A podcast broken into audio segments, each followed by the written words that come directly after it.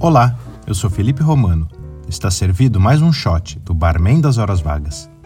Na hora de decorar o seu coquetel com uma rodela de limão ou uma rodela de laranja, faça o corte radial paralelo à divisão dos gomos, daquela linhazinha branca, sabe? Se fizer o corte bem em cima dela, a rodela não se sustenta na borda do copo. Já fazendo o corte ao lado, ela ficará firme, bem redondinha e bonita na decoração da sua bebida.